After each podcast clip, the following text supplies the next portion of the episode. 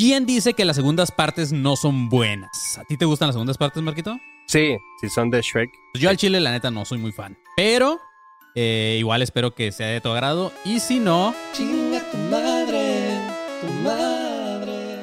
si quieres saber más acerca del caso de Roswell, mantente alerta a esta segunda parte en este episodio de A veces damos continuaciones. Éale.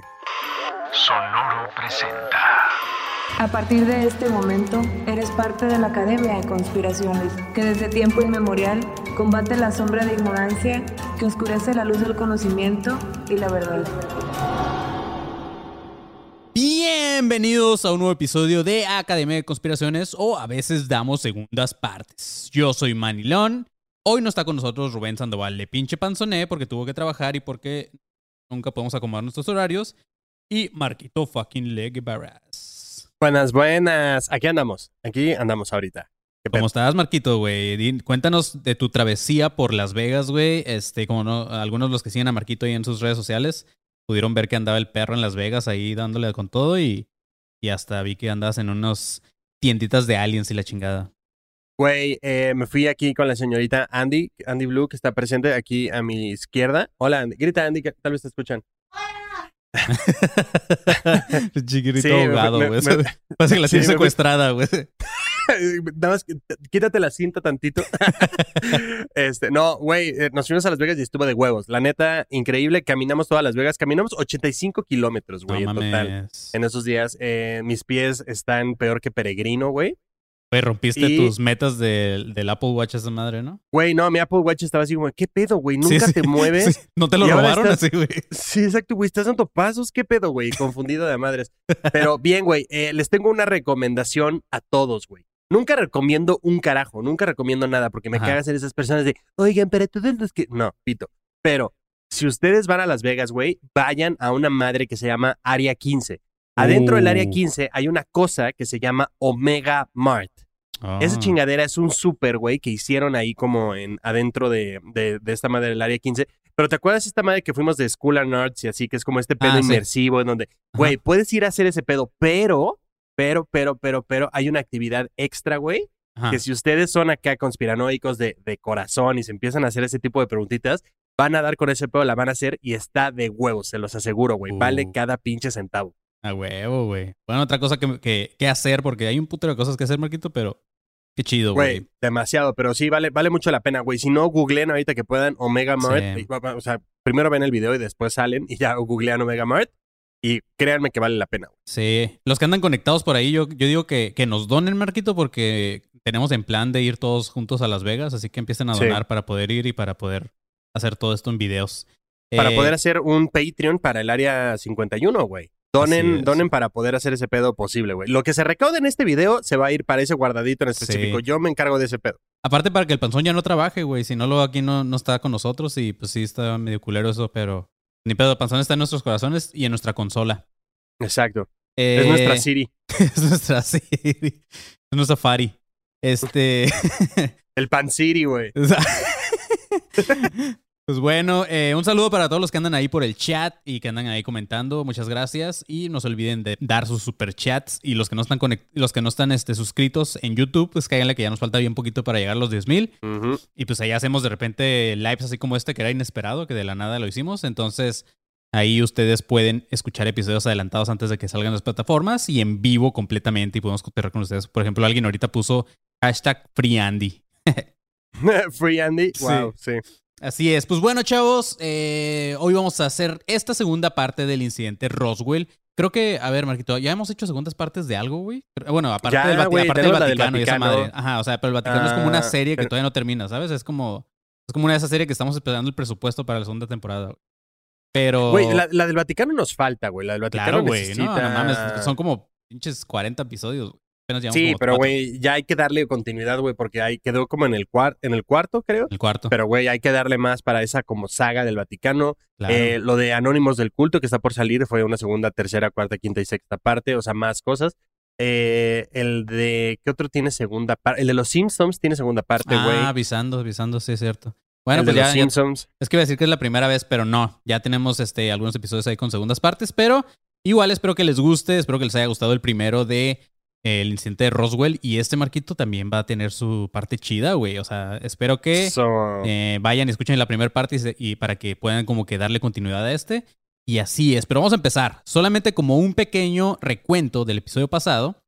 Ahí veíamos lo que sucedió en 1947 con el choque de una supuesta nave extraterrestre que después el gobierno de Estados Unidos quiso desmentir, pero se la pelaron, Marquito, porque salieron todavía más dudas y justamente hoy vamos a revisar algunos casos, por ejemplo, de testigos que han hablado sobre lo que pasó aquella noche.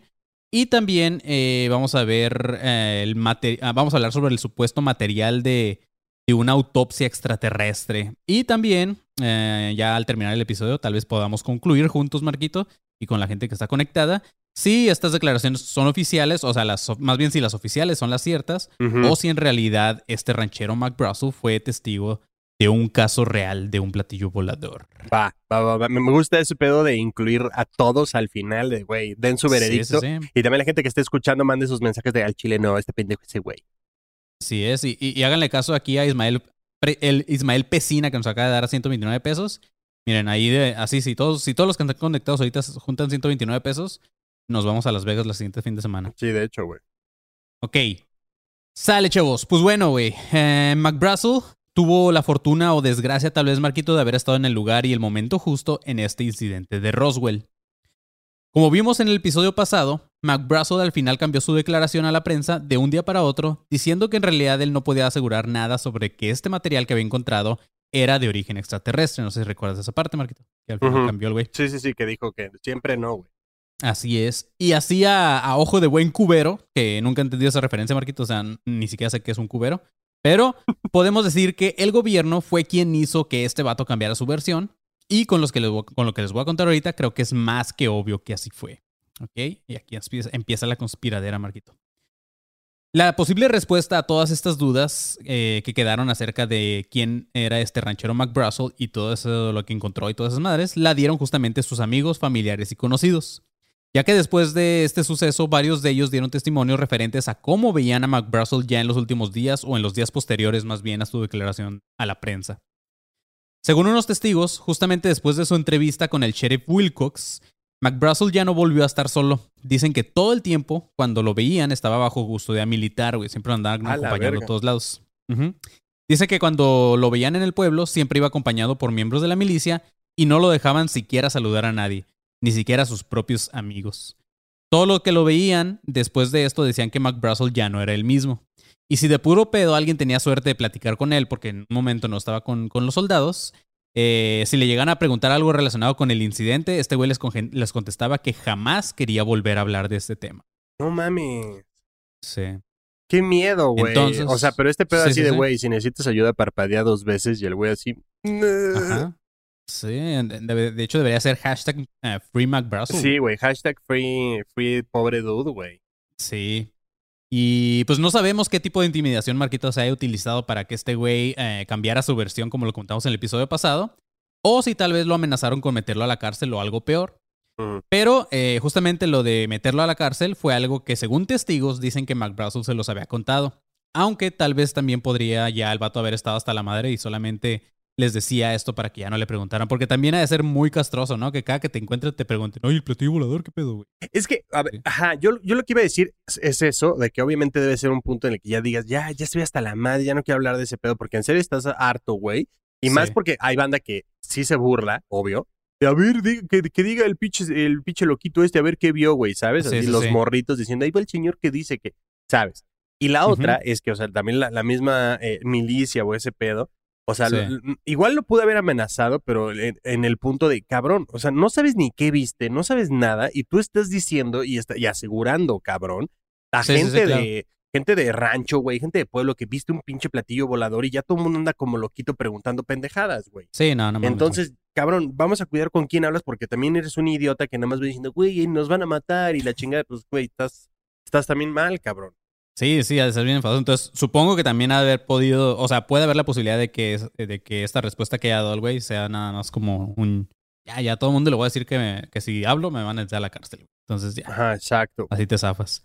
Pero sea como sea, en su pueblo, McBrussel era conocido como un hombre que era íntegro y honesto y que era incapaz de mentir y menos en algo tan importante. Es por eso que la teoría de la intimidación o la amenaza tampoco suena tan pirada. En una entrevista que se le hizo a este güey a Mac Russell, dijo lo siguiente. Dijo, tengan por se- por seguro que en caso de encontrar alguna vez, eh, alguna otra vez algo que no sea una bomba, ellos tienen que entender que tendrán que luchar duramente para hacerme decir o declarar algo. Si se fijan en esta frase, llama la atención el quiénes serán ellos, porque dice Sí, y ellos. hacerme decir. Simón. Entonces ahí ya suena así como, ok. Em, está raro. Hay una, una vecina, no sé si te acuerdas, Marquito, en el primer episodio que, que una, la primera versión justamente de Mac Russell fue que cuando fue a ver los escombros se llevó a, a su hijo y a un morrillo, ¿te acuerdas? Que era un vecino. Güey. que decíamos que era la, la- la- la peor compañía del mundo. Simón, sí. Y o sea, el güey armó la peor patrulla, el peor patrullaje del mundo. sí, dos niños de siete años. Pero justamente eh, la mamá de, de este morrillo se llamaba Loretta Proctor. Eh, esta, esta señora, unos años después de todo el pedo que pasó, dijo en una entrevista también lo siguiente, dijo, creo que ese mismo año se fue de la hacienda. Se mudó a Álamo Gordo o Tidarosa, en donde puso un depósito. Este depósito era un edificio grande que contaba con un cuarto de refrigeración, en donde meten la carne para que se mantenga fresca. Creo que eso debió de haberle salido algo muy caro, ya que en esos tiempos ni siquiera mucha gente contaba con freezers. Seguido nos preguntábamos cómo le habrá hecho este güey, o sea, Mac Russell, si sus ganancias eran muy pocas en el pueblo. Creo que es obvio que este vato, obviamente, o sea, es, es obvio que el güey se haya decidido ir del pueblo donde ya obviamente ya no podía estar tranquilo y siempre estaba perseguido con, por, por seguridad y aparte eh, gente preguntándole por todos lados. Entonces, no veo el pirado que, que, que el cabrón se haya querido ir de ahí, ¿sabes cómo? Eh, Sí, no, no, no, para nada, güey. Ya, ya era cuestión de tiempo para que el cabrón se largara a donde fuera. Claro. Y con lo que dice esta señora, tampoco uh, creo que no debemos de ir más allá como para asegurar que, que el gobierno lo mandó a callar y a cambio le dieron dinero para que el vato montara su propio negocio y mira, tranquilito ahí, sin decir nada, y ahí tienes tu negocio chido con refrigeración y todo el pedo. Sí, exacto, güey. O sea, te damos esta lana y ya cállate, tú haz lo que quieras y di que te fue de huevo. Sí, claro, güey. Ajá, antes no lo mataron como podrían haberlo hecho. Claro, güey. Otra vecina llamada Marian Strickland en 1970 dijo que después de lo de Roswell, Mac Brazel visitó a su familia y le contó a su esposo y a sus hijos cómo había sido tratado por la Fuerza Aérea. La señora dijo lo siguiente, pongan atención. Dijo, escuché parte de la conversación sobre lo desagradable que eran los oficiales de la Fuerza Aérea. También les aclaró que no podían referirse al material que habían encontrado y se sintió insultado y manipulado. Se encontraba muy tenso. Dijo que si abría la boca iría a la cárcel. Estas declaraciones, Marquito, nos indican dos cosas. Primero, que el esposo de la señora era machista y no la dejaba escuchar pláticas de hombres, güey. Entonces la señora tuvo que chismear y pe- pegar ahí oído. Y segunda, como que por qué querían que este vato se callara y por qué tanta amenaza si solamente, como en el episodio pasado lo mencionábamos, se trataba de un globo meteorológico. Como que ahí ya no cuadra. Sí, ¿por qué te vas a esmerar tanto si de plano, si fue eso y ya, esa Sí, es tu verdad y Por un punto, pinche güey? globito y ya, güey. Eh, McBrussel murió en 1965 y según uno de sus hijos, William Jr., dijo que su papá le había contado algunas cosas, pero no demasiado, ya que la Fuerza Aérea le pidió que jurara que no diría detalles eh, a nadie, incluyendo a su propia familia, güey. Entonces, eh, pues digamos que el vato se fue a la tumba y se llevó el secreto de, de este pedo de, del incidente de Roswell. Pero el hijo dijo lo siguiente, dijo, mi padre era un vaquero del Far West. Ellos no hablaban mucho. Mi hermano y yo acabamos de luchar en la Segunda Guerra Mundial y eh, mi hermano estuvo en la Armada y yo en la Marina. Una vez mi padre nos dijo lo siguiente, dijo, cuando ustedes entraron al servicio hicieron un juramento y yo también hice un juramento de no hablar de este tema. O sea, como que pues ya, no, no me pregunten, no voy a decir nada. Ni sus propios Pero se toman muy en serio ese juramento, ¿verdad? Pues sí, claro, Ah. güey, ese... Que, que como lo hemos visto en varios episodios eh, y como vamos a ver en este episodio, o sea, siempre es como que, hey, no hables de este pedo, pero al final terminan hablando con alguien, ¿no? Con la prensa o algo así y por eso sale todo el pedo. exacto, güey. Güey, es lo que, o sea, por ejemplo, también me lo estaba preguntando justamente en Las Vegas con el área 51. Ajá. O sea, por ejemplo, dicen como, ah, es que nadie sabe eh, qué pedo con el área 51. Es como, güey, ¿sabes dónde está? ¿Sabes el nombre? Sí, sí, o sí. sea, lo único que, por ejemplo, sabes es que no puedes pasar por ahí porque, güey, si no te disparan a la verga. Sí. Pero, o sea, así como que nadie sabe absolutamente nada. Es como, no, güey, no mames. Al lado hay una puta pirámide que se llama Luxor, cabrón. O sea, es- no me cuadra en lo absoluto, güey. sí, sí, O claro. sea, que, que siga sin decir, es que nadie sabe nada del área. Claro que, o sea, obviamente lo manejan. Ajá, y, que todo lo- y que todos los restaurantes de alrededor sean como temáticas de aliens. Exacto, güey. O sea, es, es muy ilógico este pedo de, oye, es que nadie sabe nada del área 51 cuando a, a 40 minutos hay un, hay un Red Lobster, güey. O sea, no me cuadra nada, güey. O sea, obviamente nadie sabe quién chingados trabaja ahí, güey, porque justo nos venía diciendo el guía y digo, no lo estoy inventando yo, ojo, que quiero ver a mi cámara, no lo estoy inventando yo, lo dijo el guía que se llama Robert, ¿ok? Cualquier pedo con ese güey, Cualquier pedo con Robert. güey. cualquier pedo chequen a Robert, luego les doy su username y así, pero es ese güey. Ese güey nos dijo, cabrón, que para el área 51, o sea, dijo, atrás de esas montañas está esa madre y así. Entonces, Ajá. que al aeropuerto de Las Vegas llegan unos jets, cabrón, que tienen las ventanas eh, oscuras. Polarizadas. Polarizadas, Ajá. exacto. Entonces, que aterrizan cada cierto tiempo y que siempre toman unas rutas distintas y la chingada. Y que cuando aterrizan, güey, llegan unas camionetas por esta, por esta banda y se los llevan al área 51, güey, pero que las camionetas Ajá. también están cerradas y la chingada y todo este pedo. y que, o sea, son en horarios bien extraños, güey, para que justamente no, no estés viendo ni quién baja, ni quién sube, ni a dónde, ni nada, güey. Entonces, Sí, o sea, y- ajá, como que por qué lo taparían, ¿no? Así tanto, güey. Si no Exactamente. fuera nada pero estás de acuerdo. Entonces, sabes eso, güey. O sea, no Sí. es que diga, no sabemos nada, pero, pues no, cabrón, si hay un pero sí sabes, güey. Entonces, Sí, sí, sí. eh, mm, es como, ahí, ahí sigue el misterio, obviamente, pero, güey, vas sabiendo cosas, güey. Claro, sí. Eh, pero bueno, güey, regresando a lo del hijo de este cabrón.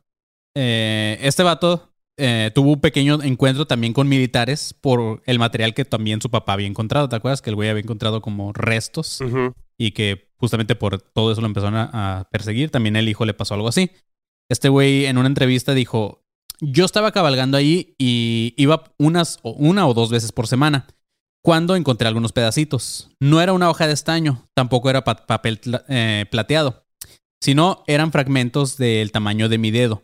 Por lo que recuerdo no se podía romper aunque se doblaba un poco. Nunca lo pude cortar ni siquiera con mi cortaplumas, que no sé qué chingados son cortaplumas, pero no lo pude cortar. Específico. Sí, sí, sí, güey. Este, me llamó la atención lo que había visto, así que lo guardé en mi bolsillo. Unos días después la puse en una caja de cigarros. Cuando la metí allí, la bendita cosa esa empezó a desdoblarse y se aplanó completamente. Después me dio por jugar con ella, yo la doblaba, la arrugaba y al soltarla se desplegaba sola y quedaba intacta. Ahora no sé si estaba explicando todo ese pedo o estaba albureando porque se hizo un albur. O estaba hablando de su pito. Sí, sí, sí, güey. Poco después, eh, el güey dijo, poco después, estando en Corona, fui a, en Corona, no sé si se acuerdan que ese era el pueblo donde vivía el Mac Brassel. Ujú. Dice, fui a un bar y conté lo que había encontrado. Justamente un par de horas después, aparecieron unos militares en el bar. El oficial a cargo se llamaba Armstrong y era un tipo simpático. Con él iba un sargento y otros dos nombres uniformados. Me dijeron, tenemos entendido que su padre encontró el globo meteorológico y que usted encontró unos pedacitos, ¿correcto? Les dije que sí y me contestó, bueno, nos gustaría llevárnoslos. Eh, su padre nos entregó el resto del material. Después me preguntó si yo los había examinado y le contesté que lo suficiente como para no saber qué carajo era. Y me contestó, preferimos que no hable más de esto. Pues, eh, sí, güey. imagínate que de quién viene la congruencia. Así como, oye, amigo, ya cállate el hocico, güey. O sea, preferimos que en serio ya no sigas abriendo la boca en este bar de mala muerte, cabrón. Que, que, a ver, ¿quién es, ¿quién es lo suficientemente imbécil, güey? Para llegar así de, güey, cabalgando su pinche bar este de la esquina, güey, diciendo como, no mames lo que encontré, güey. Primero volteas a ver el panorama, a ver quién chingados está ahí, cabrón. Si ves a tres Sí. güeyes vestidos de militar, dices, ah, oye, güey, ¿puedo, puedo hablar contigo acá? Tantito. ¿Sabes? O sea, no llegas gritándolo porque, ay, güey, cero brillante este imbécil, güey. Y también, y también los militares también pendejos, güey. O sea, le dicen, eh, sabemos que encontraste lo de un globo me- meteorológico, güey. O sea, como para qué le sigue, para qué siguen con esa mentira si ya todo el mundo sabe que no era eso, güey. Ajá, pero, güey. O sea, como, ¿por, por qué me, ¿por qué me persigues por un pinche globo que está ahí volando nada más? güey. ¿por qué te paras luego, luego así bien sospechoso de tengo entendido que has encontrado? ¿Sabes? Pues no, güey, también relájate un chingo. Pero Sí, la güey. otra, güey, oye, güey, ¿has experimentado con ellos? Eh, sí, sí, claro. ¿Ubicas que es un cortaplumas? Claro que experimenté. Cállate, cabrón, cállate. A ver, güey, justamente en este momento voy a, voy a buscar una imagen de un cortaplumas, güey. Lo vamos a poner en el grupo, güey, porque no tengo idea de qué sea, güey. Güey, Este- es que no, no, no vas diciendo eso, güey. Te preguntan y es como, ah, no, estoy pedo, señor. Es lo único que dices. Ah, la verdad, soy homeless. Eh, soy homeless, estoy pedo y no sé qué estoy diciendo.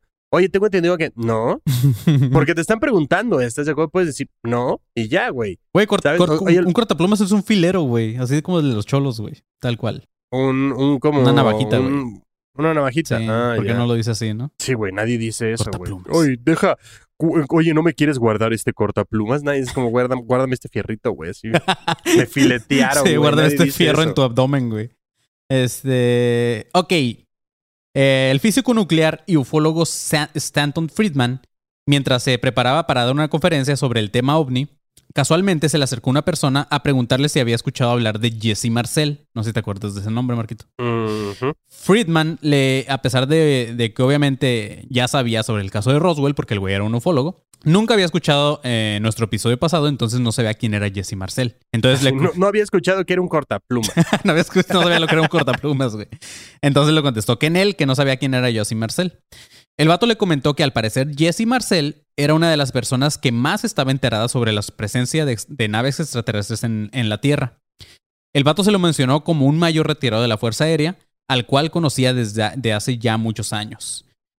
Dice que una vez Marcel le confió que él había sido oficial de seguridad en Roswell Army eh, Airfield. Nada más para, recuerde- para que recuerden un poquito, Jesse Marcel fue el que salió en todos los periódicos como el oficial que fue a ver el material este de que encontró este ranchero.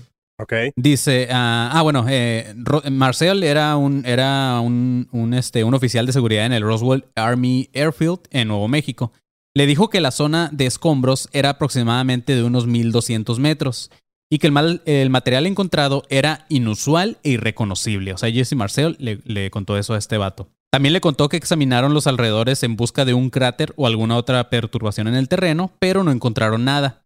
Es como si el objeto hubiera explotado en el aire, así le dijo Marcel. También le dijo que por órdenes del general Roger Ramey, que es el que también mencionamos en el episodio pasado, él no podía decir nada, pero de algo estaba seguro y era de que no se trataba de un globo meteorológico como lo están manejando en, en la prensa. Com- completamente. Así Ajá. es. Esa sí, eso sí.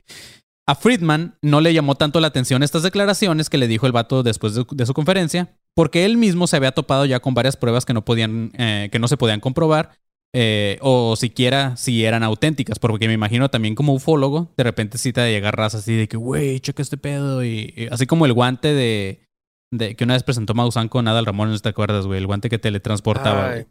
Eso, Sí, ay, güey, sí, su pulsera ándale, está tonta, güey. y- Sí. No, es que en serio, es un ovni. Entonces, güey, sí, señor, es una ardilla atropellada. Ya, por favor, basta. Ajá, güey. Entonces, me imagino que también estás acostumbrado a que te lleguen con muchas cosas falsas o algo así. Entonces, también que te digan, güey, me encontré esta madre que no sé qué es. Es como, sí, güey. Yo también me he encontrado con un chingo de esos.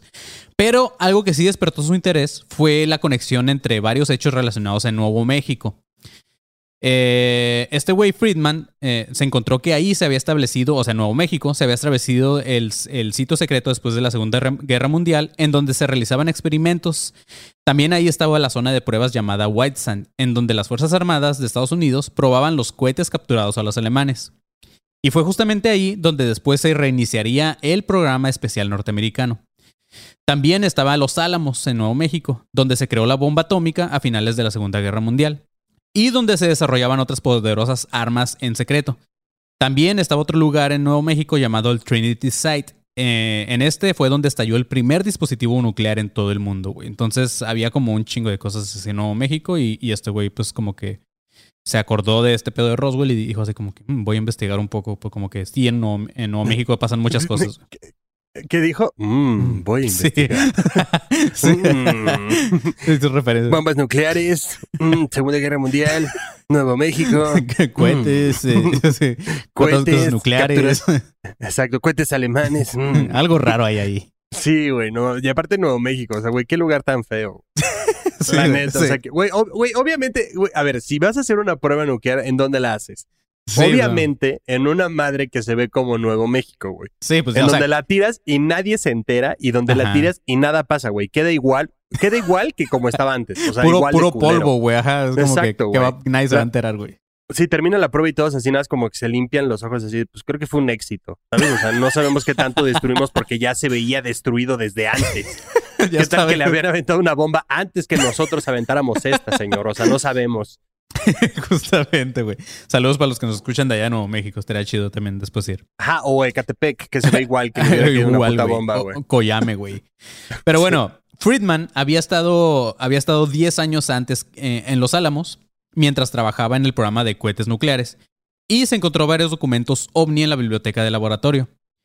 Entonces él, al ser un, un- un área con mucha tecnología tan avanzada, podría haber sido de interés para entidades extraterrestres que iban a Nuevo México con fines de investigación. O sea, eso, esa fue la deducción de este vato. Es como que, ok, sí se manejan muchas cosas aquí tecnológicas, como que obviamente los aliens o gente, o no sé, cosas de otro mundo vendrían a una zona con tanta tecnología como esta para, o este, si no la tienen, robársela, o no sé, ¿sabes? Obviamente iban a Ujú. investigar ahí. Ahora, si me preguntan a mí, esto creo que tiene más sentido que los aliens vayan a Tampico. ¿sabes? Es como, obviamente van a ir a Nuevo México y no a Tampico como estos güeyes creen que van. No sé si has escuchado esa mamada, Sí. güey. Da, de que hay aliens en Tampico, Sí, de que claro. tienen un- una claro, base ahí, güey. Es como, ¿para qué? ¿Sabes? Pues, o sea, puede, puede tener sentido por el simple hecho de que ahí nadie los chinga, porque hay como cuatro personas en Tampico. Sí, porque nadie va a ir, ajá. o- Y no hay, o sea, exacto, no, o qué, no qué hay tal, como- qué tal que no son, qué tal que no son aliens y así es la gente de Tampico, ¿sabes? O Ajá, sea, exacto, güey. Ajá, así de extraña. O Sí. también este, este pedo de que, güey, no hay turistas, no hay nada, güey, ¿sabes? Porque no es como que, güey, ven a Tampico, hay cientos de, cientos de actividades que hacer aquí. Es, de hecho, ven a Tampico y vete. sí, justamente, güey. Pero bueno, güey, el pedo es que para entonces ya había pasado mucho tiempo desde el incidente de Roswell, justamente habían pasado ya casi 30 años. Por lo tanto, Friedman decidió ya no investigar. Fue así como que, ay, ya, qué hueva también, para a ir algo tan atrás. Pero después, el 24 de octubre de 1978, Friedman, al terminar una, de sus conferencias en la Universidad Estatal de Minnesota, se le acercó esta vez una pareja. Siempre se le acercaba a la raza y le preguntaba. Esta vez la, pareja le preguntó si alguna vez había, había oído hablar de un ovni accidentado en 1947. Y Friedman le contestó así como que, ah, no, güey. Así como un tono sarcástico, ¿sabes? Así como, pues, obviamente, güey, es un ufólogo. O sea, todo el mundo ha escuchado lo de Roswell. O sea, no nada más. sí, o sea, güey, si algo he escuchado es justo eso. Sí, ajá, güey. De hecho, de hecho, yo no sabía que la película de ah, El Día de la Independencia es vilmente. Bueno, a lo mejor alguien me va a pendejear porque es, es una cosa muy obvia, pero no me acordaba más bien que está súper basada el Día de la Independencia en el caso de Roswell, güey. Mm, De cómo se manejó y todo este pedo. Este, pero bueno, güey, la pareja le también le dijo que, que se hallaron unos cuerpos extraterrestres. Obviamente Friedman sabía a lo que se referían, pero hasta donde él sabía, eh, o hasta donde había escuchado, solamente eran rumores lo de los cuerpos de los extraterrestres. Entonces dejó que la pareja le siguiera contando, así como que, ah, Simón, a ver, cuéntame qué, qué historia traes tú acerca de esto. Estos güeyes se presentaron como Bern y Jen Mal- Maltais, y le comentaron que un amigo muy cercano a ellos, llamado Barney Barnett, que justamente lo mencionamos en el episodio pasado, no sé si te acuerdas, Marquito, pero era el ingeniero civil. No sé si te acuerdas que hablamos de, de que antes de que los militares llegaran a donde estaban Había los, había los llegado aliens y todo este pedo, hab- habían llegado civiles y uno de ellos era un ingeniero civil llamado Barney Barnett. Es- este, este güey era amigo de esta pareja. Para entonces, Barney Barnett ya había fallecido cuando, cuando la pareja se encontró a este güey en una conferencia. Pero dice que él le, le- le dijeron que él les había jurado haber sido testigo de un ovni accidentado y de algunos cuerpos extraterrestres encontrados en, el, en este accidente a finales de los 40. Madre. Al día siguiente, Friedman se encontró con William Moore, un viejo conocido de cuando trabajaba en los cohetes nucleares en Nuevo México, y a quien también le apasionaba todo este tema de los ovnis. Y hablaron al respecto sobre este incidente de Roswell. Ninguno de los dos eh, recordaba como la fecha exacta, eh, ni más información de todo este pedo. Solamente pues habían, así como nosotros de repente que habíamos leído, pero que no, no habíamos hecho un episodio, entonces no sabemos tantas cosas. Eh, recordemos también, aparte que en esos tiempos, güey, en los setenta y tantos, obviamente no había acceso al internet y, y por más difícil que nos parezca de creer y más a las nuevas generaciones, no era como ahorita que googleas y te encuentras toda la información, güey. O sea, ahí tenías que ac- acudir a, a bibliotecas que tuvieran periódicos viejitos y todo este pedo. Claro, güey, eso sí los tenían. Pero si estaba Claro, ajá. abierta, sí, un pedote, güey. Eh, al siguiente año de esta reunión que tuvieron William Moore y, y este güey Friedman, eh, en febrero de 1979, William Moore se encontró con varias notas relacionadas con este hecho. Ahí mismo vio que se mencionaba mucho a Marcel como primer testigo oficial y a William McBrussell como quien aportó las primeras pruebas, que era el ranchero. A partir de ese momento, Friedman y Moore se dedicaron a investigar. Querían contac- contactar a las personas mencionadas en este hecho aunque sabían que iba a ser difícil, pues ya habían pasado más de 30 años, a lo mejor muchos ya habían fallecido, Además, la mayoría de los involucrados eran militares que ya habían participado en otros eventos, por ejemplo, de bombas atómicas o de armas nucleares. Entonces, eh, iba a ser como difícil hacerlos hablar de un tema que en su momento fue catalogado como, al- como seguridad nacional. Entonces, sí, claro. Ahora imagínate, güey, que tu pieza clave tenga Alzheimer. Ah, claro, güey, O sea, llegar y señor, eh, usted es la parte esencial de toda esta investigación y necesitamos que nos diga, ¿qué? ¿Qué le digo? Eh, sí, señor, usted estuvo, ¿dónde? Señor, por favor, siéntese. ¿Qué, qué, qué, me- qué me estás hablando? Y tu puta madre, señor. sí, güey. Verga, qué desesperación, güey. Sí, güey, la neta sí, sí está culero. Pero eh, hubo ahí un pequeño éxito, Marquito, porque Friedman, o más bien este güey, William Moore, sí logró contactar a alguien en especial. Pero antes de eso, Marquito, vamos a ir con eh, lo siguiente y, y te voy a dejar que hables mientras voy por una cervecita. ¿Va? Eso. Inicio de espacio publicitario. Éale, sí, en lo que el señor Manny León, eh, guionista de este programa, va por una cerveza, sí. Los espacios publicitarios van a ser eh, patrocinados por eh, Free Andy, que está aquí a mi lado izquierdo. Eh, el espacio publicitario consta de tres cosas. Eh, vayan a, si todavía no son parte de Alumnos Consparanoicos 2.0, vayan a Facebook y cáiganle para eh, cotorrear en ese grupo donde somos ya 3100 miembros. Ahí se hace los jueves de complacencia, se suben memes, ahí estamos posteando. Ahorita hay un círculo de cabras. Bueno, hay cabras que están dando vueltas en círculos. Lo han posteado un chingo de veces. Está bastante curiosito. Quiero ir a ese círculo Ah, y decir sí. como, ¿sabes? No sé, algo. Pero ok, ahí postean ese tipo de mamadas. Entonces, cáiganle a ese grupo porque ahí es donde estamos cotorreando todos. Ahí posteamos pendejadas, jajaja, jijiji, jejeje. Exacto. Si son de Puebla, no vengan. Ok. Ahora, síganos en las redes sociales de Academia de Conspiraciones. Estamos como ADC Podcast Oficial en Twitter, Instagram y Facebook. Ahí nos siguen. Y pues ahí estamos posteando diferentes cositas. Ahí hay material eh, pues, que no ven en otros lados, lives, bla, cositas. Y también para que le caigan al Patreon, donde está el capítulo que se grabó en CDMX en vivo, donde Manuel se cayó. Y también para que eh, se sumen al nivel que más les guste, de 3, 5 o 11 mil dólares. Si usted puede donarnos esa cantidad, hágalo, hágalo. Su corazón va a estar en paz porque usted hizo caridad con este podcast, este proyecto que es suyo, es suyo. Eso es una, es una buena inversión, Marquito, porque no sé, por ejemplo, si, no sé si supiste, pues hay mucha gente que obviamente le mama, por ejemplo, este güey creativo, ¿no? Y no sé si supiste que, que una plataforma de podcast lo compró para que se haga exclusivo de, de este pedo. Entonces, obviamente, cuando, cuando te donan tanto dinero, obviamente tu contenido se vuelve más chido. Entonces, imagínate si nos empiezan a, a donar. Digo, no es que les pida, pero sí se los pido. Pues obviamente vamos a poder hacer más cosas que ahorita no hemos podido hacer.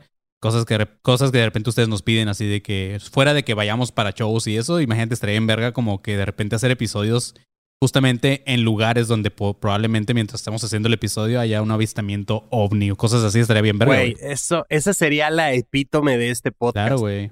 O sea, para poder hacer eh, investigación de campo, obviamente necesitamos feria y, y pues ustedes son los que nos ayudan. Exactamente, güey. Simplemente por, por apoyar este podcast. Si a usted les gusta, si, si a usted en casita le gustan las conspiraciones, done dinero.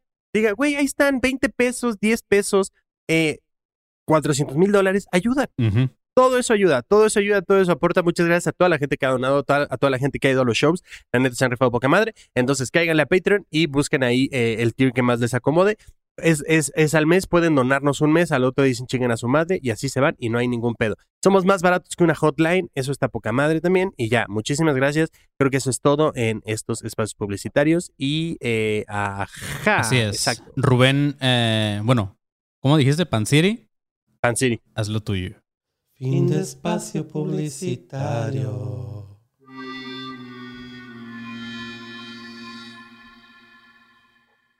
Así es, Marquito. Pues vamos a seguir ya con... eh, ¿En qué nos quedamos? Ya no me acuerdo, güey.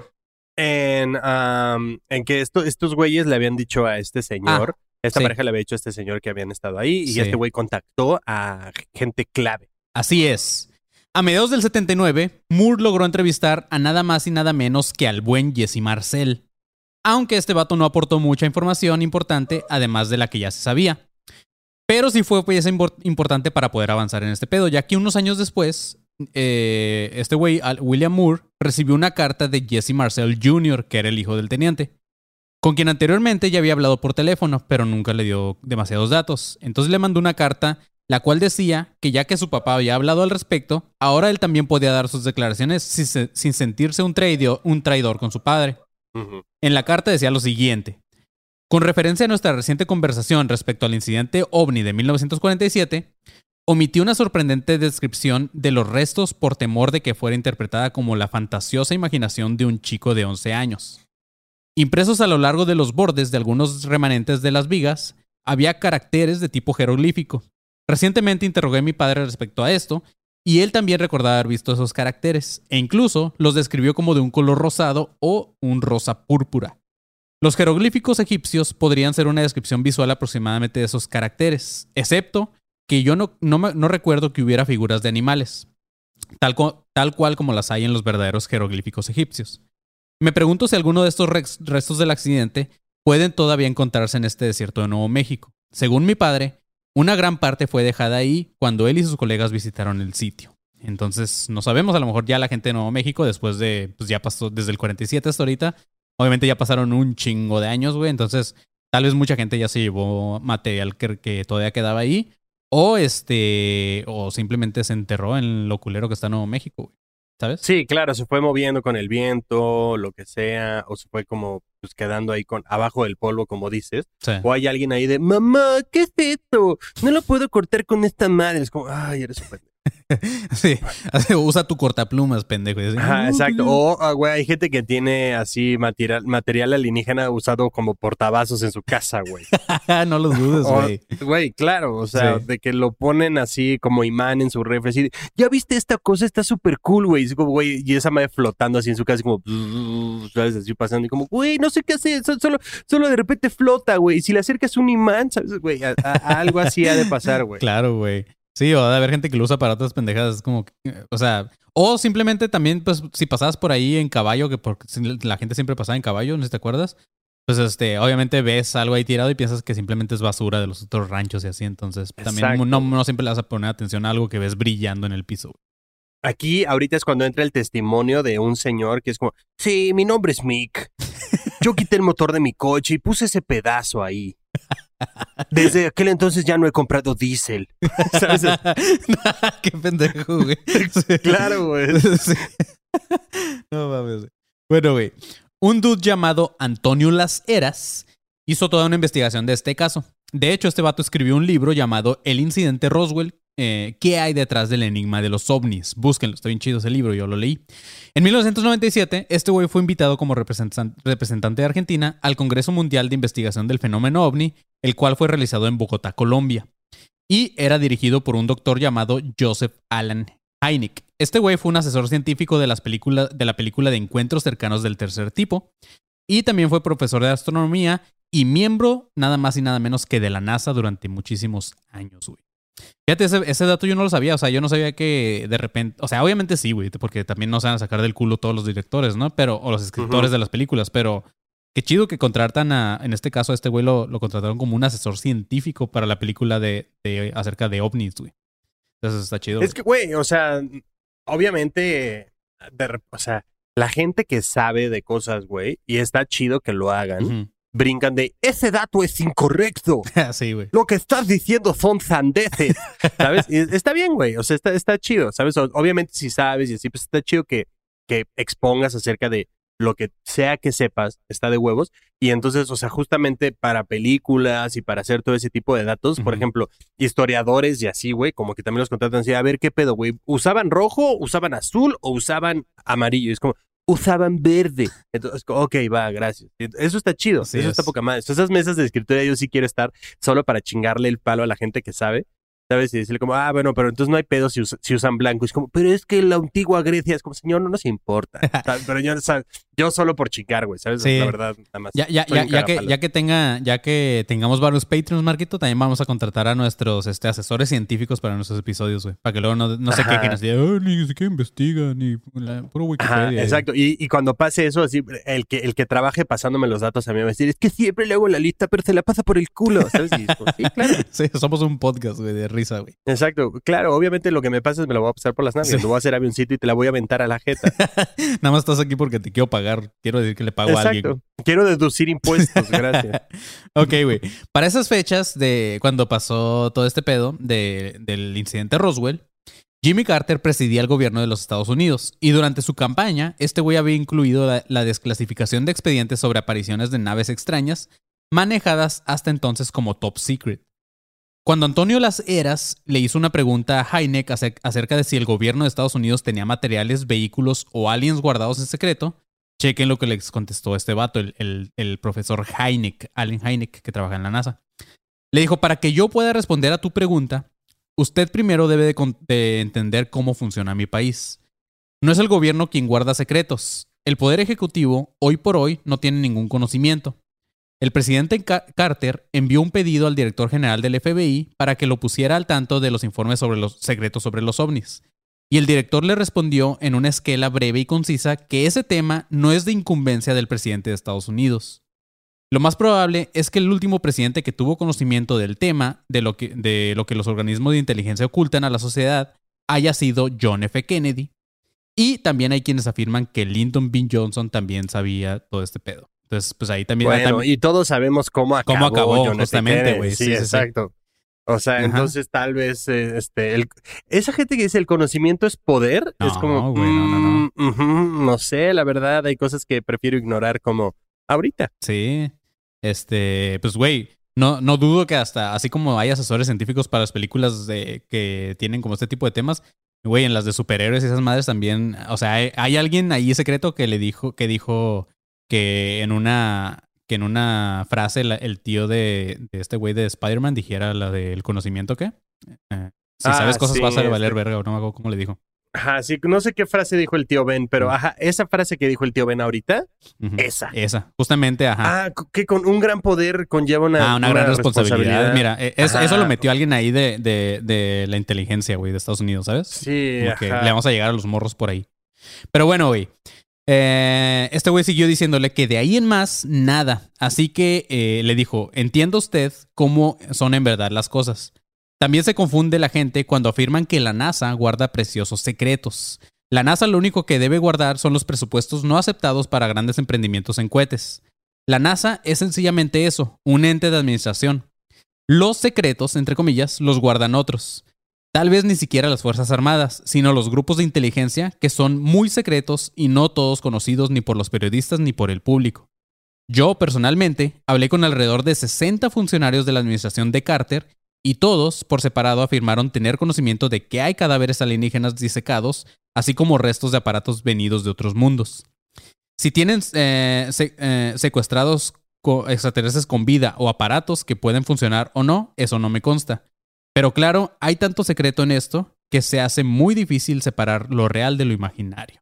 Entonces, pues imagínate todo lo que este güey le dijo, eh, está cabrón. O sea, les- a lo que este güey se refería, pues era que, pues sí, todos decimos que el presidente de saber un chingo de cosas y pues Nel, güey, ni ese cabrón sabe, güey. Sí, o sea, hay no. fuerzas, hay fuerzas más cabronas que el presidente, güey, de Estados Unidos. Güey, hay gente, hay gente muchísimo más pesada en cuestión de todo ese desmadre. O Sí. Obviamente decimos, no, güey, el presidente de Estados Unidos ha de ser. O sea, obviamente, si llegas a ser presidente, es como, güey, si yo fuera presidente de Estados Unidos, es lo que quiero decir ya breve, gracias. Así lo es, que güey. quiero decir es como, si yo llego a ser presidente de Estados Unidos, que lo dudo. eh, Sí, como por qué, güey? pero, ajá, pero güey, se puede, gracias. O sea, Joe Biden tiene como que 300 años, güey, ahí está. Algún Bueno, día yo sí. puedo ser. O sea, si yo fuera presidente de Estados Unidos, algún día, yo diría como, ok, gracias. ¿Qué pedo con el área 51? Alguien lléveme ya, por favor, güey. Necesito saber. ¿Y qué hay abajo del Monte Rushmore, güey? ¿Y qué pedo con el Pentágono? Díganme ya todo este pedo rápido, güey, para poderme ir en el Air Force One a Kansas, a donde tenga que ir a hacer algo, güey, con Claro, niños o no sé, güey. Pero mientras díganme, o sea, ajá, porque algún evento social, güey, ¿sabes? Ah, Así ya, ay, ay, que el presidente se toma fotos, ajá, esa mamada, pero güey, Ah, de que yo vengo cosa. ya sabiendo todo el secreto de la humanidad, ¿sabes? Ajá. Y mientras estoy abrazando a un niño, diciendo como, sí, aquí está tu diploma, hijo, ¿sabes? Eso es lo que quiero, güey. Eso es lo que quiero, gracias, güey. Este güey, también a- Antonio, eh, el vato este, el argentino que habló con Heineck, Ujú. También habló de él con, de otro tema, que justamente lo mencionabas al principio de este episodio, Marquito. Habló de él, eh, con él, perdón, del Área 51.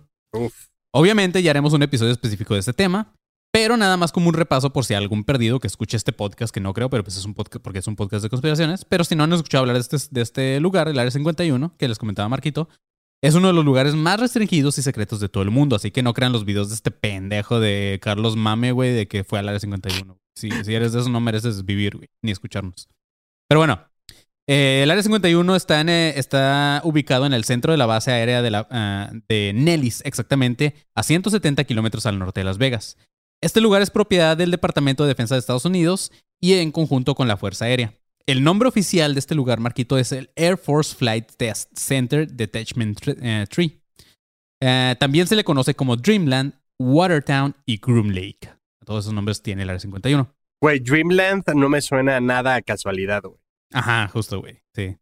Respecto a, a Heineck, este vato le confió a Antonio que en este lugar, o sea, en el Área 51, se experimentaba con artefactos basados en te- tecnología extrahumana. Así le dijo, pues obviamente que, que entiendes por eso.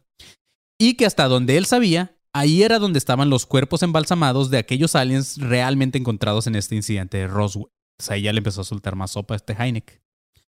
En 1990, Antonio, el güey este que escribió el libro, tuvo la oportunidad también de hablar con Edgar Mitchell, que fue el sé- séptimo hombre en pisar la luna y el comandante del Apolo 14. Güey, Este vato- cero me interesa, perdón, güey, cero me interesaría entrevistar al séptimo. séptimo. hombre que pisó la luna, güey. O sea, Ya güey, sabía me, que ibas- me importa un pito lo que el güey, el segundo, me importa un carajo lo que el segundo hombre en pisar la luna, güey, tenga que decir, me vale hectáreas de verga, güey. Ahora imagínate, el, o sea, güey, ¿quién, lo- ¿quién se presenta así? Hola, yo soy Eric, el séptimo hombre. Chinga tu madre, güey. Nos importa el primero y después del primero nos vale verga lo que tengas que decir, güey. O sea, nos vale madres, cabrón. Entonces es como, güey, no mames, es como, güey, no mames la historia inspiradora del Sí. octavo lugar en los 100 metros planos. Es como, güey, nadie, güey, nunca nadie ha contado la historia de- del segundo lugar en nada, güey, nadie, nunca, güey. Está re mamón, porque neta cuando escribí esto lo primero que pensé fue Marquito diciendo que no confiaba en lo que diría el séptimo. Güey, es que no es mal pedo, pero güey, o sea, es como, no mames, eh, en este podcast agradecemos la presencia de el decimoctavo hombre en Sí. pisar la luna. Es como, güey, nos vale verga, Sí, güey. el, el barrendero de Maussan, güey. Es como que. Sí, ¿tú güey, qué, no mames. Ajá. Es como, güey, mejor entrevista al güey que le puso anticongelante a la nave que los llevó, güey. Y ya te sale igual, cabrón. bueno, güey, este vato, Edgar Mitchell, le dijo que no es el gobierno norteamericano, sino un grupo enquistado en el poder, o sea, enquistado de quistes, eh, y lo, lo nombró algo así como una logia. Quienes manejan estos secretos y manipulan la información sobre todo esto con el fin de aprovechar para crear nuevas tecnologías para el uso humano. Eso fue lo que le contestó este astronauta. Edgar Mitchell también le dijo que el incidente de Roswell era solamente la punta del iceberg y que en realidad Roswell había muchos en, en todo el mundo. Le mencionó algún caso de Argentina, le mencionó algunos de Inglaterra, este, Pero nunca etcétera, de Perú. etcétera. Pero no, güey. Y de hecho, ahorita, ahorita vas a ver algo que, que tú vas a decir, ah, no mames, también esa, esa me pensé en ti, güey. Pero bueno, güey. Para Antonio, esta declaración tiene todo el sentido, ya que los que nos visitan han demostrado tener una ingeniería mucho más avanzada que la nuestra, o sea, los aliens. Pero no por eso es perfecta. Y obviamente, después, de vez en cuando, sus naves también sufren desperfectos como cualquier máquina humana. Según las investigaciones de Antonio, sus naves cuentan con una fuente de energética muy distinta a la que nosotros usamos. Y eso quedó evidenciado en el llamado incidente de la Antártida, que también tal vez hablemos de, de ese pedo. Esto pasó en, el año 1965, en el cual, al, después del paso de unos objetos eh, no identificados, los instrumentos de medición de, eh, de variaciones magnéticas, tanto los situados en bases argentinas como los chilenas, Marquitas, y, Marquito, y las inglesas, sufrieron alteraciones inauditas. Y al mismo tiempo, una embarcación chilena también sufrió una conmoción en todo, en todo su instrumento, sobre todo en la brújula y en el compás. Solamente una concentración electromagnética muy grande puede provocar algo así parecido a que todo este pedo falle. Güey, imagínate recibir la señal de auxilio de ese barco chileno, de esa cosa. No, no. Sí, weón, Eh, weón. la, la, la brújula, huevón, la brújula. ¿qué, qué mierda está diciendo esto, güey? Cabrón, ¿qué? Apaguen ese radio, ya no me interesa. Es una señal de auxilio, capitán. No me importa. Está en chileno, cancélala a la verga. Está en Chile. No me interesa saber. Señor, pero hay 1500 vidas. Había. Había ya. si no tenemos presupuesto para tus No mamadas, vamos a güey. llegar. Pero señor, están a dos minutos. No me importa. Señor, pero la, weón, la, la po de la no sé qué pero la, la brújula, Mon Laferte, 31 minutos, me importa un pito, güey, ya. shh. Pon la Sí, fe. güey, shh, nada más vas hundi- ves hundiéndose el barco y es como, shh, no me importa, no me importa, no me importa. Qué babada, güey. Y justamente después de este hecho, ya a mediados del siglo XX, los investigadores del, del fenómeno ovni determinaron que la fuente de energía de los BED, que es, que es, es como ovni, pero en otro, ajá, en español, que, que las siglas quieren decir vehículos extraterrestres dirigidos. Está bien verga eso, Marquito, porque un ovni es un objeto volador no identificado, el cual puede ser un dron, güey, puede ser muchas cosas. Pero cuando hablas de un BED, que son vehículos extraterrestres dirigidos, estás hablando que alguien los está manejando. Está verga es eso, güey. Es como las navecitas Pero- que todo el mundo ubica, o sea, las navecitas que sí tienen como una cúpula y adentro va alguien. Ajá, y que sí traen monitos adentro, está bien verga. Pero bueno, güey, este, los, lo- los investigadores de este fenómeno determinaron que la fuente de energía de estos vehículos es electromagnética. Entonces, estos objetos o naves se comportan como si fueran un microplaneta, Marquito, con gravedad propia, Ok. lo cual les permite hacer las acrobacias como las que varios testigos han observado en los avistamientos, de que de repente van así bien lento y de repente se van a la verga, ¿sí sabes cómo? O sea, todo ese pedo obviamente no podría funcionar de alguna otra forma. Obviamente tiene sus propulsores y esto, no digo que no. Bueno, a lo mejor, a lo mejor sí, a lo mejor no. Pero este, obviamente se ve más como, como electromagnetismo, todos esos movimientos raros, ¿sabes cómo? Ujú. Y este, a lo que este güey dice, por lo que el panzón mencionaba el episodio pasado, de que, güey, ¿cómo van a funcionar con el electromagnetismo y, y pueden estar en el espacio?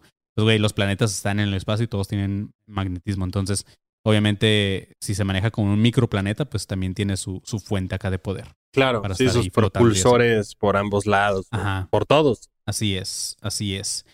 Antonio cree que lo que sucedió en el incidente de Roswell fue justamente esto. Fueron problemas de funcionamiento en la nave que la llevaron a estrellarse. Según varios testigos en el tema, han deducido que fue algo muy parecido a una explosión a cierta altitud. Y juzgando por todos los escombros encontrados, eh, pues obviamente fue algo que así pasó. O sea, explotó en el aire y nada más dejó rastros y así. Por eso no se encontró tal cual como una nave grande ahí eh, este, tirada, ¿sabes cómo? Entonces, cuando los aliens, bueno, lo que dijo Antonio y lo que varios eh, ufólogos han deducido de este incidente es que cuando los aliens que tripulaban la nave se dieron cuenta de que estaba fallando y de que no había posibilidades de salvarlas, decidieron proyectarse. Ah, Eh, ok, ok, ajá. Ajá. Y aunque algo, ah, aunque aún así, aunque se proyectaron, algo falló porque los cuerpos encontrados no estaban destruidos o mutilados, pero no dejaban de ser cadáveres, o sea, se murieron. Entonces, no se sabe la razón exacta de su muerte, pero pudo haber sido simplemente problemas de respiración o la diferencia de gravedad de este planeta. Claro, ajá, de que han haber salido y pues también a, a cuánta velocidad sales y Sí. te desintegras a la verga. Más si estás chiquito, güey. Sí. En 1995, un productor de cine británico llamado Ray Santilli, está su apellido, este güey se aprovechó de todo este desmadre e hizo un video de una supuesta autopsia realizada a los supuestos aliens. Esta cinta ahora se encuentra en varios lugares en internet, incluyendo obviamente YouTube, y fue sometida al análisis tanto apasionado como de escépticos, uh, como por parte de cineastas, antropólogos, ufólogos y hasta médicos. No sé si tú has visto este video, Marquito. Sí, claro, es, el que ah, es un ahí. clásico, güey. Sí, man. Ah, los que negaron su autenticidad de esta cinta han puesto varias objeciones en la certeza de este video. En resumen, los, los negacionistas de este video dicen lo siguiente. Dicen los supuestos forenses que aparecen en el video no obran conforme a los pasos, usos y costumbres de su profesión. Tampoco llevan el atuendo eh, que deberían ante unos cadáveres cuya peligrosidad desconocen ya que no es de este planeta. También no hay ninguna sección vital o importante del cuerpo que sea seccionada y se eluden especialmente las principales partes del cuerpo. Dice, los supuestos alienígenas están rígidos, demasiado, como si fueran de caucho o de algún material sintético. Y por último, dicen que la duración de una cinta de video por, eh, eh, por aquellos entonces no excedía de los 15 minutos. Y en ese lapso no podría haberse hecho una autopsia semejante, tan compleja. ¿sabes Ay, a ver, yo solo quiero decirle algo a la gente. O sea, entiendo que lo niegues, es normal. O sea, es Sí. lo más normal. Y, y ojo, no defiendo la, la autopsia. O sea, no estoy diciendo, claro que existió. No, güey, no, no, no, tampoco. O sea, últimamente me da lo mismo. Si existió, pues qué chido, ¿sabes? Y que nadie estaba ahí, pues verguísima, ¿sabes? Y el güey documentándolo, pues qué bueno que no vomitó porque yo hubiera sido ese güey. Ajá. Pero, o sea, es como, parecen de caucho. A ver, imbécil, es un puto alienígena, cabrón. ¿Qué quieres que Sí, se vea ¿Cómo como tu- sabes cómo son, güey? Sí, ¿Quieres que se vea como tu primo, cabrón? Sí, sí, no, no se ve, no, no se ve humano, pues no, Güey, ajá, hay gente aquí que tiene barros, cabrón. O sea, hay gente aquí, güey, que tiene su pinche piel toda culera, güey, porque no Güey, se pone hay- crema. Hay, hay gente que tiene tatuado por todas partes el América, güey, ¿sabes? O sea, Exacto, güey. Hay gente. güey, otra. Esa, es como, coño, cabrón, coño. Es como, güey, este, no están siguiendo el protocolo. Es como, ah, ¿por dónde empiezas tú, pedazo de mierda? Es un alienígena. ¿Por dónde empiezo, güey? Por la cabeza, por los ojos. Es, es todo nuevo, cabrón. es como, güey. güey, pues por donde cortes vas a ver cosas nuevas. Y eso sí logras cortar, güey. ¿Sabes? Y la otra es como, güey, este, no se están cuidando. Es como, ¿cómo te cuidas entonces, güey? ¿Qué te pondrías tú, papito? O sea, dime qué te pones tú. O sea, dime cómo harías tú una autopsia entonces alienígena, porque esta fue la primera que se hizo, güey, Claro, ¿sabes? sí. No es como que existe un book, ¿sabes? Un, ah, eh, esto, esto hay que hacer, ¿sabes? No hay un manual imbécil. O sea, es como, Sí, no mames, güey. Sí, o sea, pierden tiempo expl- explicando todo esto también, güey. O sea, es, es Sí, gente que, que neta O no sea, tiene nada que hacer, que nada más está viendo así como que qué desmentir en internet, güey. Sí, güey, con lo de caucho es como, güey, o sea, entonces, ¿cómo quieres que se vea? Y, y- y, y si se ven como lo de caucho, es como, pues cabrón, ¿dice de qué puto planeta son, güey? O sea, A lo mejor allá la gente, la normal que- gente es de caucho, güey, así de pelada, güey. Sí, allá la gente es de plástico, güey. Hay tanto que la gente se volvió de plástico, Sí, no sé, güey. Sí. Pero sí, güey, efectivamente, después de tanta polémica con este video, apareció un vato llamado John Humphreys que confesó haber participado en esta fraudulenta filmación. Y de hecho, él dijo haber, haber actuado como uno de los cirujanos. Dijo que los muñecos habían sido rellenados con partes de animales como tripas de pollo, sesos de cordero, etc. Y justamente el propio Santilli admitió también después el fraude, el güey que grabó esto. Sin embargo, en el 2007 volvió a aparecer este güey Santilli, el director, y habló del tema. Dijo que a pesar de tra- tratarse de un video fraudulento, contenía detalles y datos reales. Entonces ahí ya está medio creepy. Dijo que el video fue una recreación de una cinta muy dañada de 1947, a la que este güey había tenido acceso y que él aún conservaba cuando grabó su video. Incluso dice haber in- eh, incluido algunos fotogramas originales dentro de su video. A la verga. Entonces ahí es como que ande, ande cabrón. Así como. "Ah, ¿qué pedo? Esto, güey. Eh, sí, güey. El pedo es que en el caso de Roswell, todo lo relacionado a los cuerpos extraterrestres, Marquito, es un completo desmadre. Para Antonio, de una, de una fuente muy confiable, según él, supo que eran cuatro cuerpos y, como les dije, que todos estaban completos, que no estaban mutilados. Pero no sé si recuerdas, Marquito, el caso del de, del episodio pasado de un güey de la funeraria que vimos, eh, Sí, sí, sí. que se llamaba Glenn Dennis, al que una enfermera le platicó sobre los cuerpos. Sí. Ajá, pues chequen este pedo, güey. Ahí ya está más creepy todo el pedo. Dice, eh, este güey. eh, ah, bueno, Glenn Dennis dijo que al día siguiente de que lo- los militares lo corrieron de- del lugar, amenazándolo de muerte, Glenn recibió una llamada de su amiga la enfermera y le pidió que se juntaran a tomar un café para poderle contar los detalles. Este vato después habló con Friedman, con el güey que está investigando junto a William Moore, y le dijo lo siguiente. Le dijo, ella me dijo que tenían unos cuerpos. Dijo que eran tres cuerpos pequeños.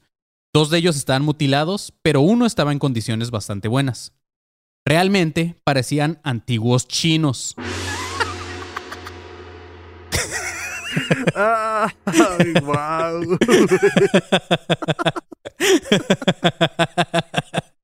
Qué mamada, güey. Sí, güey. Dijo que parecían... Me imagino al güey llegando como, no, estos dos no, pero este, mm, este está en condiciones óptimas. Pero, ¿qué hace un pequeño chino aquí? sí, güey. Dice, dice que eran pequeños, que eran frágiles y sin pelo. Y sin pito. Ahora que también que sí, que- sí, güey, sí, sí, sí, pinche enfermera culera también, güey. Poniéndole rasgos a los chinos, güey. Este, le dijo también que tenían una nariz muy pequeña, hacia el estilo Michael Jackson, que tenían los ojos muy hundidos y las orejas eran solamente pequeñas protuberancias. También le explicó que sus brazos eran diferentes al de los humanos. El brazo, o sea, la parte de arriba, era más largo que el antebrazo. Y aparte, le dijo que no tenían pulgares sino cuatro diferentes dedos que más bien eran parecidos a tentáculos. Ah, no, no tenían uñas y tenían unas pequeñas ventosas en las puntas de sus dedos, güey. Esto me recordó a la película, no sé si te acuerdas de la de. Ah, verga, güey. ¿Cómo se llama esta pinche película? La de Scary Movie, güey. Pero no me acuerdo cuál, güey. Es que hay como un millón de esas películas. La 3. Ajá, hay una película donde un alien está orinando por, por el, por el, dedi- por Ajá, el es dedo, la güey. 3, es la mejor de todas. Ajá, entonces me recordó este pedo de las ventosas, güey. No sé si de ahí lo habrán sacado. Claro. Pero bueno, güey, Glenn le preguntó si eran hombres o mujeres eh, y si había una forma de identificarlos y si tenían órganos sexuales iguales a los nuestros. Ahora también este güey, cabrón mm, pinche- tiene Sí, el pene sí, sí. tan chiquito, así tiene el pene tan chiquito que parece clítoris. No sé, la O verdad. sea, yo creo que yo le hubiera preguntado, no sé, güey, otra cosa, güey, como que de qué color eran y así, pero este vato lo que le interesó era si se podía coger a uno de ellos, ¿sabes? O sea, este. Sí, güey.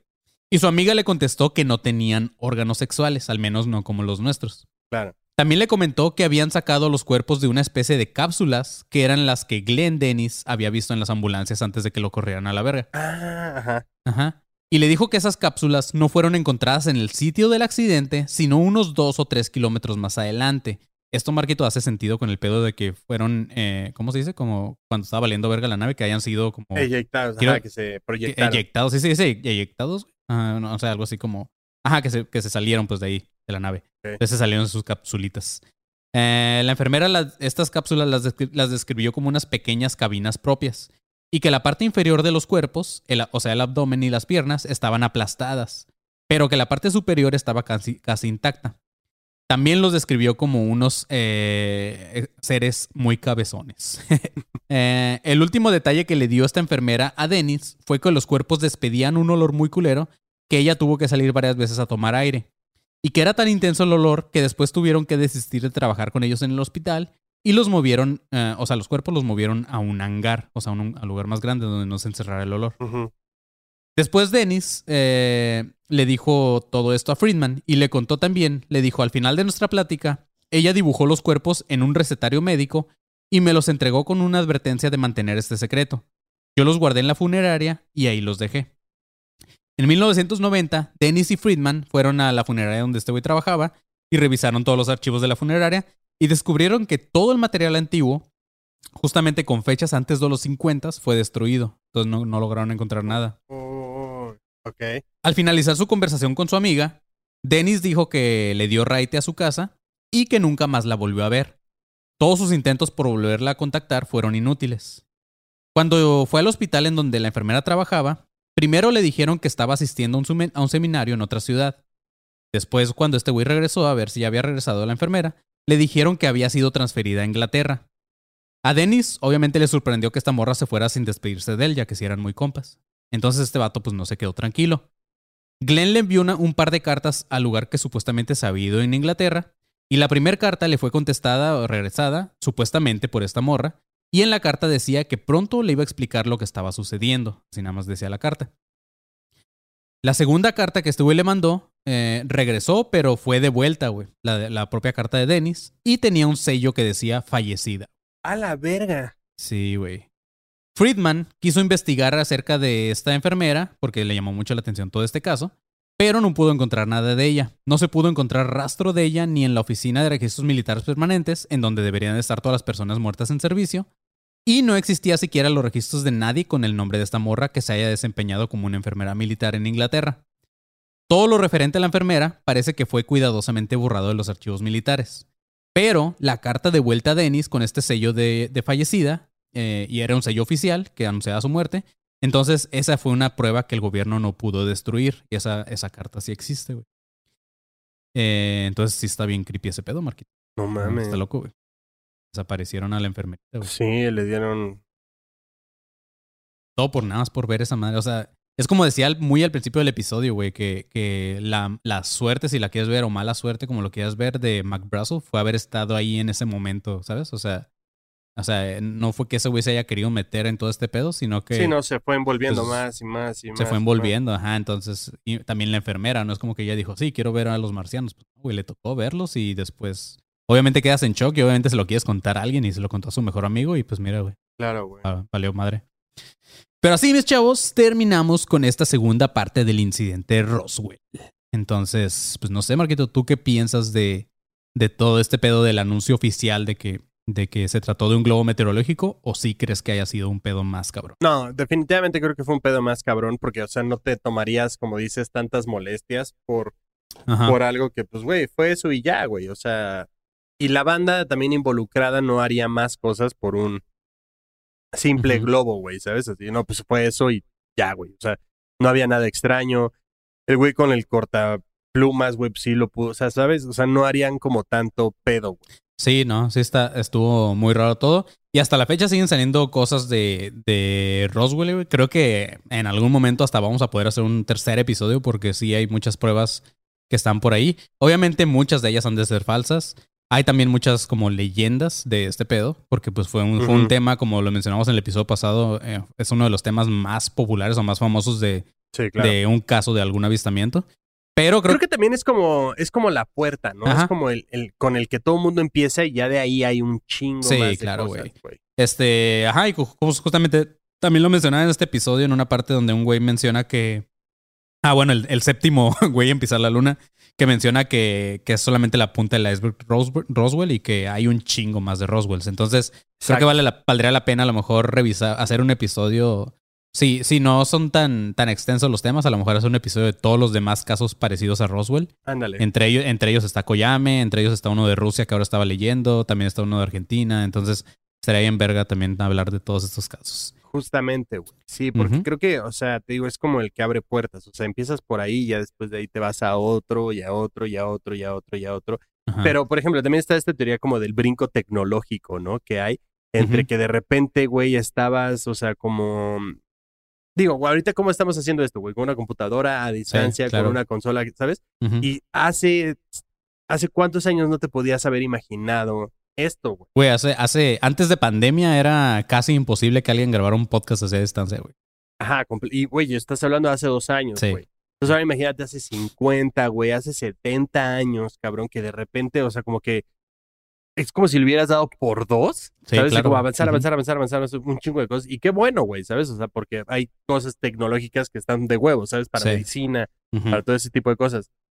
Pero, o sea, como este pedo de la tecnología inversa que también de repente mencionan por ahí y así, güey. O sea, creo que ese tipo de cosas están chidas.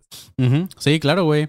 También este se dice mucho que toda la tecnología que tenemos, por ejemplo, esta, güey, o la de la que mencionas, o, o la de los celulares, o los iPads, o las pantallas, es, tecno- es tecnología vieja, güey, para los, para ciertos grupos militares eh, o de inteligencia que, que manejan una tecnología y ya cuando se hace obsoleta, según esto, ya la sacan como al mercado, ¿sabes cómo? Obviamente, güey. Y güeyes Claro. tienen tecnología más verga. Entonces, obviamente también todas las películas que antes salían, las de este, donde veían, eh, veías, veías estos como hologramas y pendejadas así, que decías como que, oye, es pura ficción, pero güey, claro que tenían esos pedos. Entonces, Sí, o sea, me Yo- imagino que de repente un güey se le ha de salir como, no mames, ¿a poco tienes el iPhone 10? ¿Qué no tienes el iPhone 47? Y el güey ya lo trae así en la palma de su mano, ¿sabes? Así un Sí. holograma que se proyecta y es un. ¿qué pedo? ¿Qué te Ay, perdón, güey, no debí de haber hablado de esto, ¿sabes? Algo así, güey.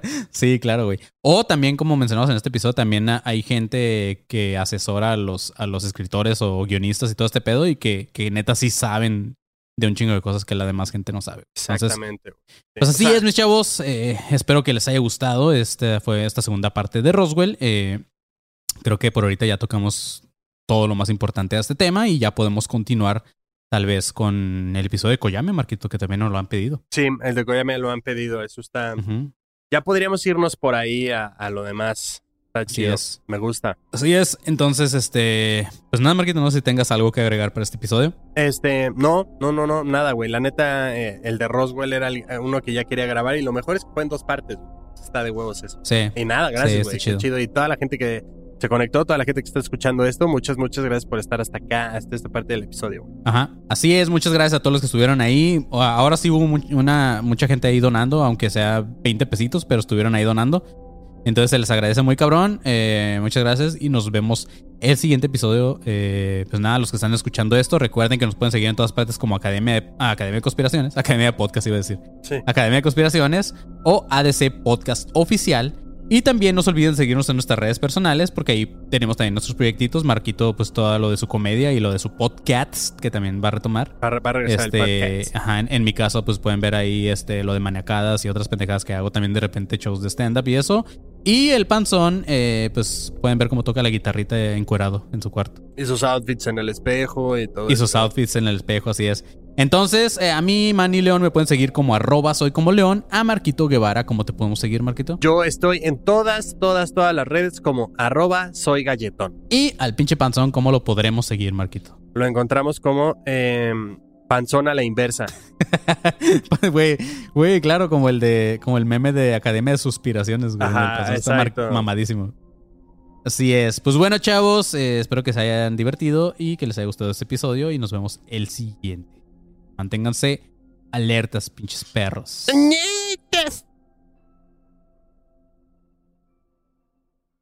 ¿Estás listo para convertir tus mejores ideas en un negocio en línea exitoso? Te presentamos Shopify. Tal vez no lo sabías, pero nuestro podcast More Than Mamis es un negocio y lo empezamos por supuesto para desahogarnos y hablar sobre la maternidad, no para convertirnos en expertas de ventas y del e-commerce. Así que sí, necesitábamos ayuda para vender nuestro merch y poner en marcha nuestra tienda. ¿Y cómo suena con Shopify? Llegó otra venta. Shopify es la plataforma de comercio que está revolucionando millones de negocios en todo el mundo. Ya seas un emprendedor desde tu casa o desde donde sea, Shopify es la única herramienta que necesitas para iniciar, administrar y hacer crecer tu negocio sin dificultades. Con Shopify puedo gestionar pedidos, envíos y pagos desde cualquier lugar, brindándote toda la información y estadísticas de tus ventas al detalle. Regístrate para un periodo de prueba con tan solo un dólar al mes en shopify.com barra sonoro, todo en minúsculas. Ve a shopify.com barra sonoro para llevar tu negocio al siguiente nivel. Shopify.com barra sonoro.